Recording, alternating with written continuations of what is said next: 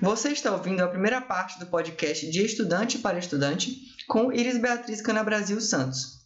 Iris é estudante de medicina da Escola Baiana de Medicina e Saúde Pública, ligante da Liga Acadêmica de Medicina de Família e Comunidade, a LANFAC, apreciadora das artes e espiritualmente ligada à religiosidade. Confira agora a parte 1 e em breve tem acesso à parte 2. Então, a primeira pergunta é: o que é estudar para você? Viva Deus! Rapaz, estudar para mim é compromisso, velho. Porque assim, estudar faz parte da minha vida, mas não é o foco da minha vida. E por eu ter alguns ideais e ter alguns projetos, eu vejo que o meu compromisso para os meus projetos de vida envolve estudar. É o caminho que eu tenho para estar no mundo.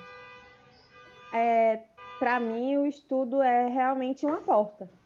Uma porta que me dá acesso a pessoas, que me dá acesso a conhecimentos, a vivências, experiências e oportunidades. Então, eu vejo o estudo muito como um compromisso com os meus projetos de vida, uma parte do que eu quero ser, do que eu construí para mim.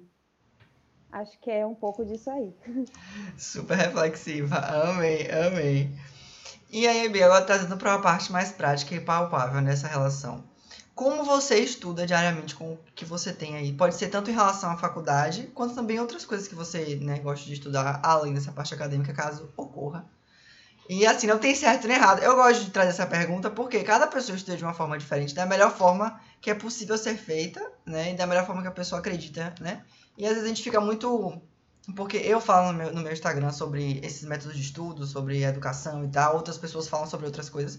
E não quer dizer que esse é o definitivo, né? Que esse é o correto. É o que a gente acha que deve ser feito, mas existem várias formas aí.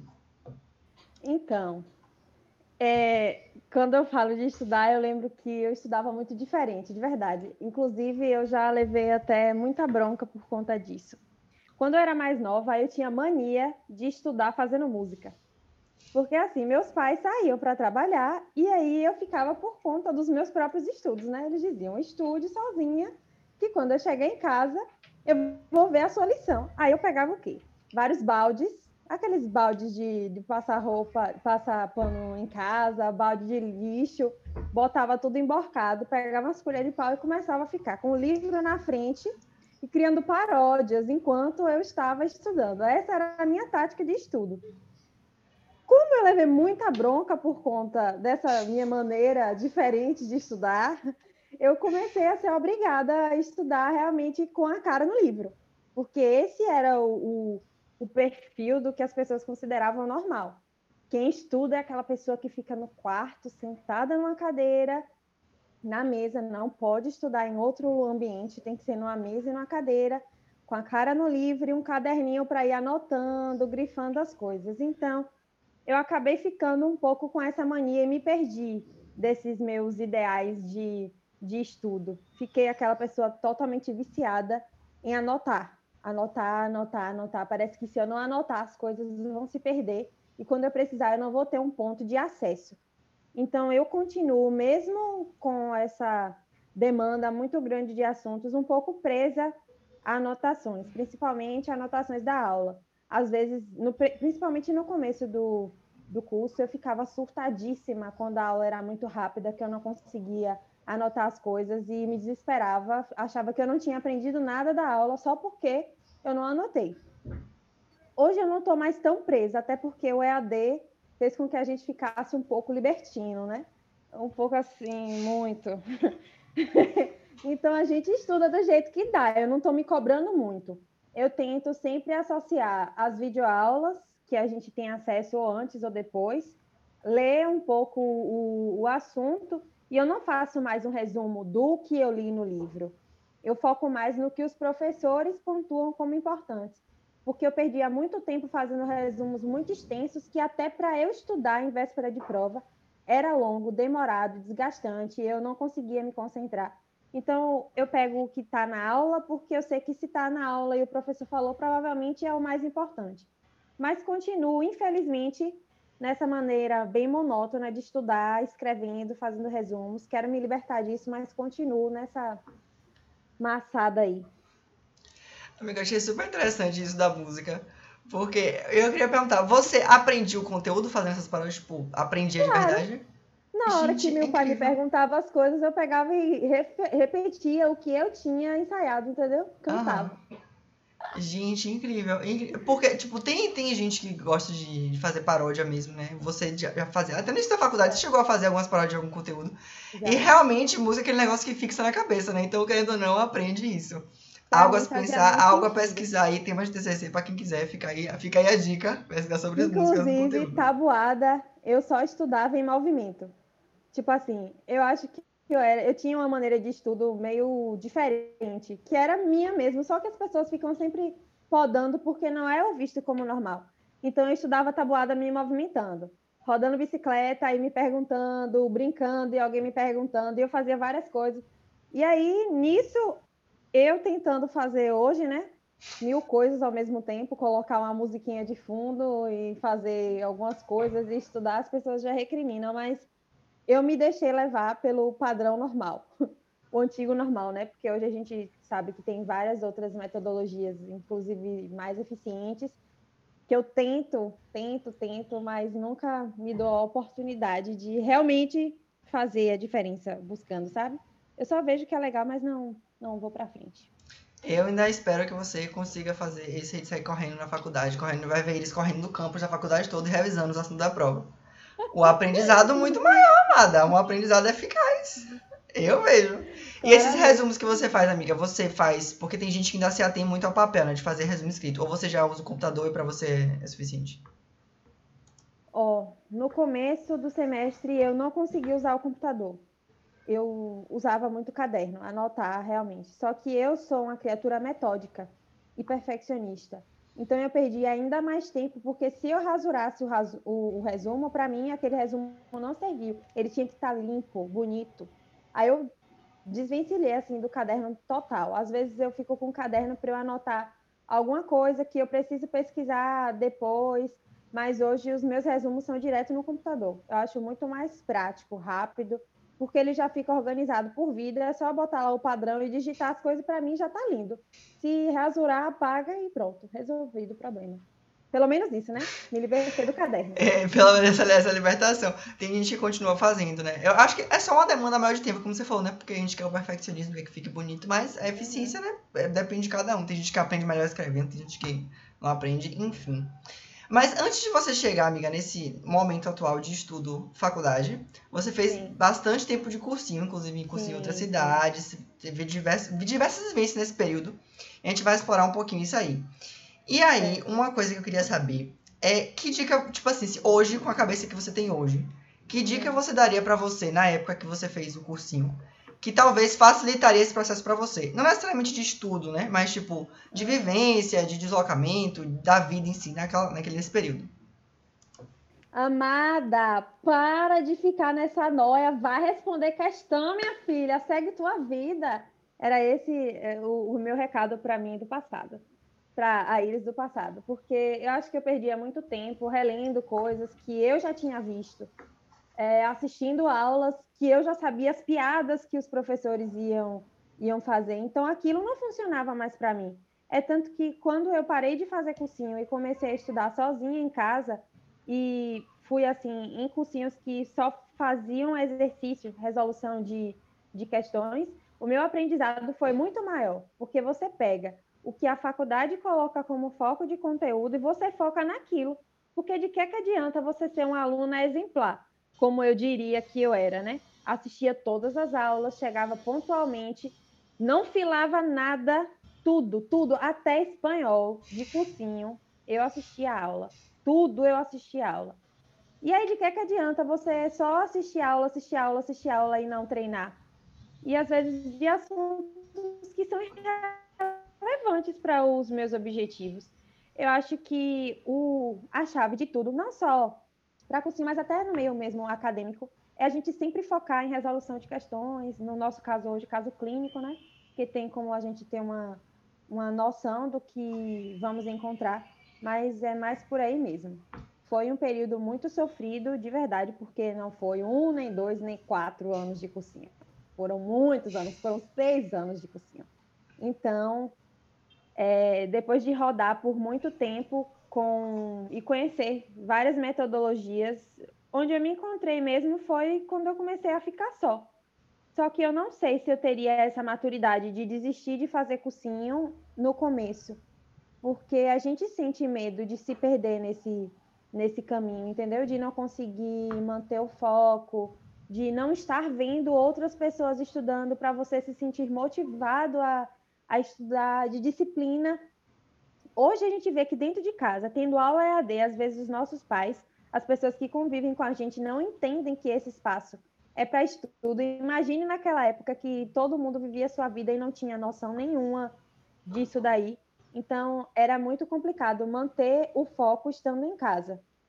E mas é, realmente é essencial você colocar as suas energias para o seu objetivo. Se você quer uma a baiana, por exemplo, comece desde sempre, pegue questões da baiana, vá resolvendo, vá se adaptando com o linguajar, com o conteúdo que é cobrado, sabe? E de tudo, velho, acho que o que mais conta é realmente estar tá com a cabeça de boa, sabe? Ter a percepção de que o mundo está aí, que existem pessoas que estão tendo mais oportunidades do que você, que você tem que dar o seu melhor de acordo com as suas circunstâncias, as condições e o seu contexto de vida e não desistir. É não desistir, porque se é isso que você quer, não desistir. É interessante você falar isso, amiga, da orientação, porque eu lembro que na época que eu fiz cursinho, né, é, a, o pessoal que já estava mais tempo lá fazendo, eles falavam muito isso, que eles estavam no cursinho mais para não se perder do foco de estudo, né, para não ficar em casa estudando, ou então para ter um guia, assim, uma progressão de conteúdo, e principalmente para ver outras pessoas estudando. Porque eu cheguei na época que eu fui fazer o ESB, eu passei três meses em casa, tipo, revisando tudo, porque não valia a pena fazer cursinho na época. Uhum.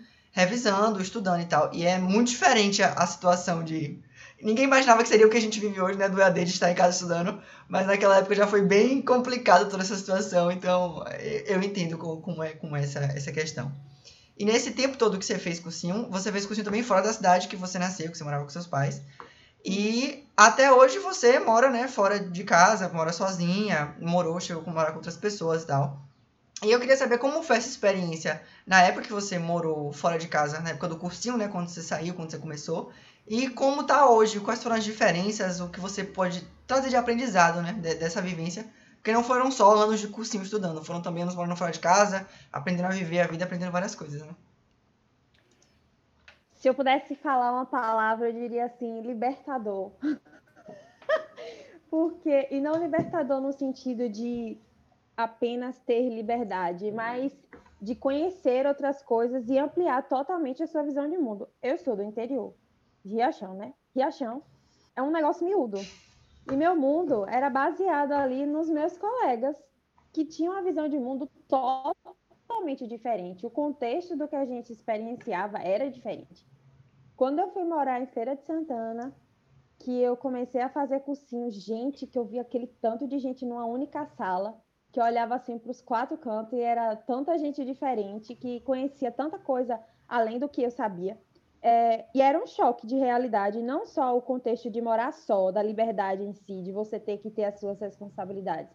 Porque os meus pais, eles me proporcionaram vida de dondoca, né? Eu não fazia nada. Não lavava um prato, não fazia comida, não lavava um banheiro, não lavava roupa.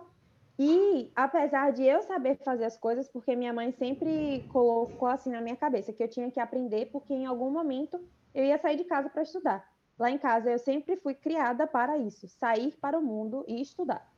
Não é para voltar para casa. Inclusive foi um choque de realidade eu ter que voltar no EAD, né? Então, mas fui criada para não voltar. E tinha essa responsabilidade que antes o meu tempo era só e exclusivamente para estudar. E aí chegou o um momento que eu comecei a ter que lidar com outras pessoas, porque como eu dividia casa, na época a gente não tinha condição nenhuma de me colocar em um apartamento sozinha na cidade que eu vou fazer cursinho, no caso lá em Feira. E as despesas e as atividades da própria casa, então eu tinha que me organizar para assistir aula pela manhã e pela tarde, que eram os horários que tinham que eu fazia o curso. para administrar as minhas atividades de casa, que era varrer uma casa, preparar comida, que minha mãe inclusive me ajudava bastante. Ela mandava as carnes assim temperadas, então eu só complementava. Mas a rotina em si dentro de casa é muito complicado, inclusive a convivência com outras pessoas, porque você tem o seu tempo. Se você sabe que você rende mais à noite, você poderia muito bem passar a tarde inteira dormindo depois da sua aula super cansativa e que você assistiu toda e dormir de tarde para durante a noite você render. Só que você queria isso, mas a pessoa que dividia a casa com você nem sempre tinha os mesmos planos. Então, rolava muito esse tipo de estresse, sabe? De você fazer um plano achando que ia conseguir render bastante durante a noite e acontecia um imprevisto e você viu que você dormiu à tarde, chegou de noite, a pessoa está fazendo algum barulho, recebeu alguém em casa e você não consegue estudar. E quando você começa a se estressar, isso vai virando um ciclo vicioso, uma bola de neve e complica, né? Complica muito. E eu tinha muito essa dinâmica de todo fim de semana ir para casa. E aí, por morar fora, eu virava novidade. E quando eu ia para casa, eu não conseguia estudar nada. Porque minha mãe queria que eu desse atenção, meu irmão na época era pequeno e eu passava muito tempo fora e queria que eu desse atenção.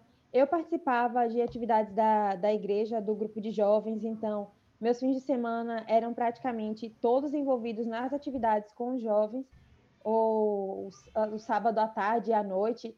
Fora que quando eu ia para Riachão eu queria mesmo estar com os meus amigos, porque em Feira de Santana eu praticamente não tinha contato nenhum com pessoas. E o fato de estar fazendo cursinho eu não me permitia a liberdade de conviver com outras pessoas. Minha vida lá era realmente limitada a estudar. Hoje é totalmente diferente, muito diferente porque hoje não tem mais a cobrança. Você não passou, também nem tem aquelas tia e aqueles vizinhos e os parentes chatos.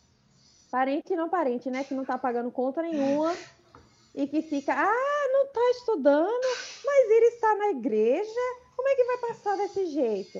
Mas o que me manteve de cabeça fria e saudável durante todo esse período foi essa minha entrega para outras atividades, entendeu? Porque era um contexto social muito diferente do que eu aprendia. E o fato de eu ter saído de Riachão e ido para outra cidade fez eu abrir meus olhos para outras realidades. E isso também expandiu as minhas vivências dentro de onde eu estava. Eu trazia um pouco dessa expansão para os meus ambientes, entendeu? E quando, quando você perguntou a diferença de antes para hoje, eu acho que é muito dessa cobrança. Uma cobrança que não partia muito das pessoas no caso dos meus pais, partiam mais de pessoas da rua mesmo, que viam e que sabiam que eu estava fazendo cursinho e que cobravam muito isso de e aí, passou todo vestibular que fazia mesmo sofrimento, por conta disso, né? E hoje eu posso, porque eu sei das minhas responsabilidades, é, eu faço que, o que me dá vontade, eu estudo, minhas coisas, eu vou. Se eu quero sair da aula e comer um não está funcionando, tá me ouvindo? Tô, amiga. Voltou? Eu tô te ouvindo. Ah, eu achei que tivesse travado. Não, não. Foi mal. É... Hoje a gente tem essa liberdade e não há essa cobrança, sabe? A cobrança é minha. Hoje a cobrança é realmente só minha eu sei que, nossa, eu estou vacilando, então eu tenho que estudar mais. E a liberdade em si, eu acho que não teve muita mudança, sabe, com relação a fazer as coisas. Porque os meus pais sempre me deram essa liberdade de sair, de estar fora. As liberdades que eu não tenho, infelizmente, só não terei mesmo, entendeu? Só terei quando o Iris tiver o próprio dinheiro dela se bancar. Porém, é isso. Eu nunca tive assim muitas privações. Ninguém nunca me proibiu. Era uma cobrança minha mesma. Eu que me impedia de, de fazer as coisas. E eu não me arrependo, não. Pelo contrário. Eu acho que isso fez, fez parte de todo o contexto. Mas é, é isso. Não tem mais, não. É isso mesmo. E você tocou num ponto importante Respondi? aí, amiga? Respondeu, respondeu perfeitamente. E você tocou num ponto importante que foi da religiosidade, né? Que você fazia parte do grupo de jovens, você era uma pessoa que frequentava muito a igreja. E eu percebo também que muitas pessoas, depois que entram na faculdade, ou então que vão, começam a trabalhar, reduzem um pouco essa presença da religiosidade, né? Não necessariamente espiritualmente falando, mas de estar presente, né? De, de, estar se envolvendo. E foi uma coisa que eu não percebi tanto em você, que você realmente se manteve ativa, assim, dentro das limitações, obviamente, que você está em outra cidade, né? Mas se manteve ativa nesse processo. E aí eu queria que você falasse um pouco como é para você, né? Essa vivência da, da religião na sua vida, né? Os sentidos que isso dá tanto na época que você estava fazendo curso em outra cidade, que estava nesse momento de incerteza, né, tendo liberdade, mas se cobrando para passar, quanto agora também. Como é que isso contribui na sua vida, né? É que isso acontece? Eu acho, no meu ponto de vista, que não seria nem essa minha religiosidade, sabe? Porque eu me considero uma pessoa que sou católica, mas não estou presa à religião, entende? é mais uma coisa de comunidade. Eu me sinto acolhida pelo grupo ao qual eu pertenço, que não é aquele grupo de beatas, deixando bem claro, inclusive, se alguém quiser ouvir, não estou falando de vocês, estou falando da Pastoral da Juventude, beleza? É isto. Porque é um grupo que não fica focado apenas em dogma, sabe? A gente traz muito essa, essa visão do que é ser um jovem cristão no mundo de hoje. Então, por conta disso, eu me sinto pertencente e sinto necessidade de estar conhecendo o que esses jovens que estão tendo contextos de vida diferentes dos meus e o que eu posso agregar na vida dessas pessoas com o meu contexto, as minhas experiências. É mais uma questão de troca.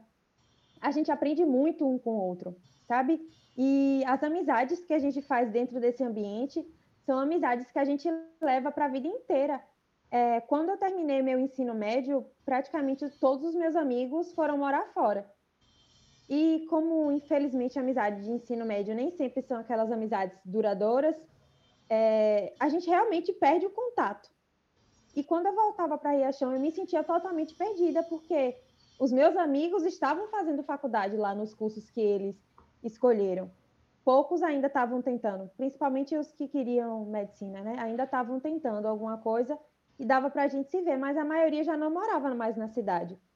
E eu me encontrei enquanto pessoa não solitária, nesse meu momento realmente de solidão, de tristeza absoluta por me ver como sendo uma das poucas pessoas que ainda não estava fazendo faculdade e que estava sendo muito cobrada do que é que você está fazendo, quando é que vai passar, e aí, como foi de prova?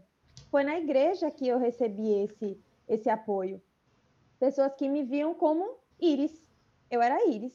E não uma estudante pré-vestibulanda e não como alguém que precisa estar em casa trancado apenas estudando.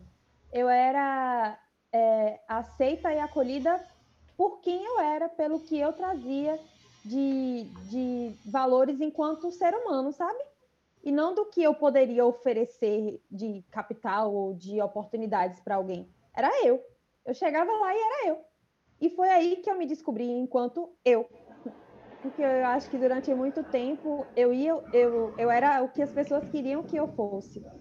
E quando eu comecei a me deparar com pessoas que tinham realidades diferentes das minhas e que encaravam a vida de maneira diferente, eu consegui me enxergar. E eu não consigo também dar as costas para um grupo que me fez me encontrar enquanto pessoa, sabe? Que fez com que essa minha solidão fosse liberdade que estar sozinha não quer dizer estar solitário e não ter ninguém. Mas durante muito tempo eu realmente estive só. Mas hoje, hoje, estando em solidão, às vezes eu acho, inclusive, que é libertador. E não mais não ter ninguém para contar, entende?